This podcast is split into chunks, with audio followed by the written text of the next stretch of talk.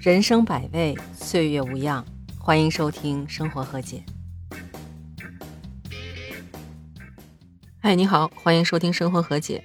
盒子在北京向你问好。我跟你说，我今天太高兴了。我妈终于说我瘦了。她从来都是说我胖，她这回居然看着我说：“哎，你是不是瘦了？”这是不是属于亲妈的迷惑行为啊？我有好多朋友跟我说，晚饭不吃就能减肥，呃，包括我爸也这么干。但是我发现他们是越减越肥。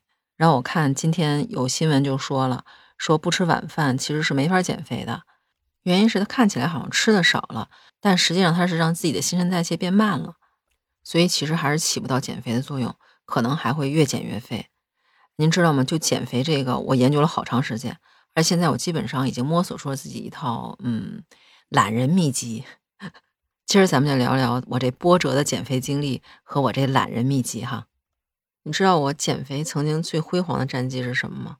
我曾经在一个月减掉过二十多斤，而且是连续两次，是不是特厉害？但是反弹特别快，基本上也就两三个月吧，又反弹回来了，而且比原来还重。其实我最早研究减肥是我生完孩子以后，因为在生孩子之前，包括我上学期间，我都特瘦，但我生完孩子以后吧，我觉得这孩子生出去，那脂肪都留我身上了。就你知道，胖起来以后有两个特别大的问题，一个是你衣服穿不了了，就你之前买的所有衣服你都穿不进去了；还有一个就是特别的容易困。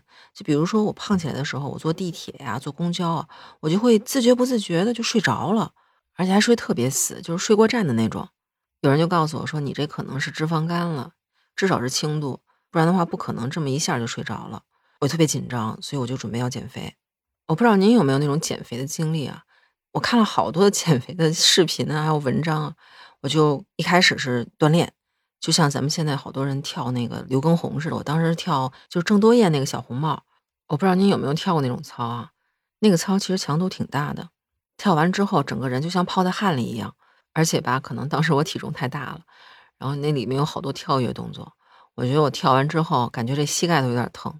这倒不是什么关键问题，而且我觉得我这人还挺能坚持的。关键是我努力的跳了一周之后，我发现我这体重不但没降，而且还胖了几斤。后来吧，我又陆续试了节食、吃蛋白粉，还有喝那种果汁，您知道吗？就是嗯，七天果汁，每天只能喝一杯果汁，其他都不能吃。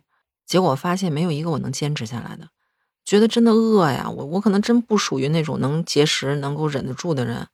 就您知道吗？那段时间我充分体会到有些书里描写那逃难的饥民那种状态。就看什么都想吃，饿的眼睛都发绿了。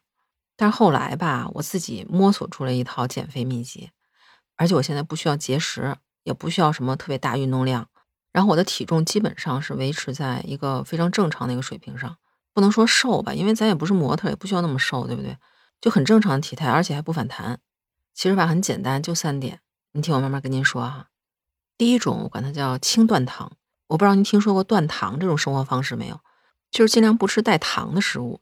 这个带糖的食物不仅仅说是添加剂里有白砂糖这种食物，还包括什么主食，包括米饭、面条、馒头这种。就现在市面上有很多书啊，还包括明星的介绍，都用这种方式在减肥。我吧，其实曾经尝试过完全断糖，就是在一个星期以内，我完全断糖，就不吃任何主食。结果发现我掉头发掉的特别厉害。后来我查了一下资料才知道，原来完全断糖会造成脱发。所以后来我就调整了一下，变成中午晚上我不吃米饭，但是早上我会稍微吃一点主食。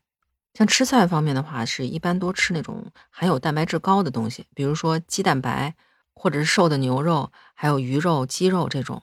另外就是各种蔬菜，嗯，我看他们推荐最多的就是生菜和黄瓜，这两个的热量是最低的，就是您敞开了吃，肯定不会胖。这个吧，其实是有科学依据的。我不知道您身边有没有那种健身的朋友。就他们在练肌肉的时候，一般都会吃高蛋白的食物，比如说什么鸡蛋白呀，还有牛排呀这种，有的甚至还会吃蛋白粉。但是我建议您这蛋白质的摄入尽量还是控制一下，因为它毕竟还是一种热量的摄入嘛，对吧？第二个就是多喝水。我发现这个多喝水和做运动其实有很相似的作用，就是它能增加你的新陈代谢。像咱们第一条说的多吃蛋白质，其实也是类似于，嗯，提高自己的基础代谢。因为肌肉增多的话，就会让自己的基础代谢增加。相反，如果像我之前节食的话，那一开始可能减的都是脂肪，但慢慢的减的就是肌肉，就是健身的人所谓的什么掉肌肉嘛，就肌肉越来越少了，那我的基础代谢肯定就越来越慢了，就整个身体都处于一种待机的状态。但是当我饿到不行了，我马上要暴饮暴食的时候，那些能量又代谢不出去，全都变成脂肪堆到自己身上了。您说能不胖吗？对吧？第三点要说出来，您肯定特高兴，就尽量多睡觉。其实您发现没有，所谓的压力肥指的是什么？压力大，然后休息不好，我的新陈代谢变得越来越低，但是我吃进去东西还是那么多，所以我就会越来越胖。其实像刚才说的，多睡觉、多喝水、少吃糖，就是我现在用的最多的几个方法，而且我觉得。好像还挺好用的，因为我可能也没有太多时间去锻炼，但是我的体重目前还是维持在一个比较平稳的水平线上。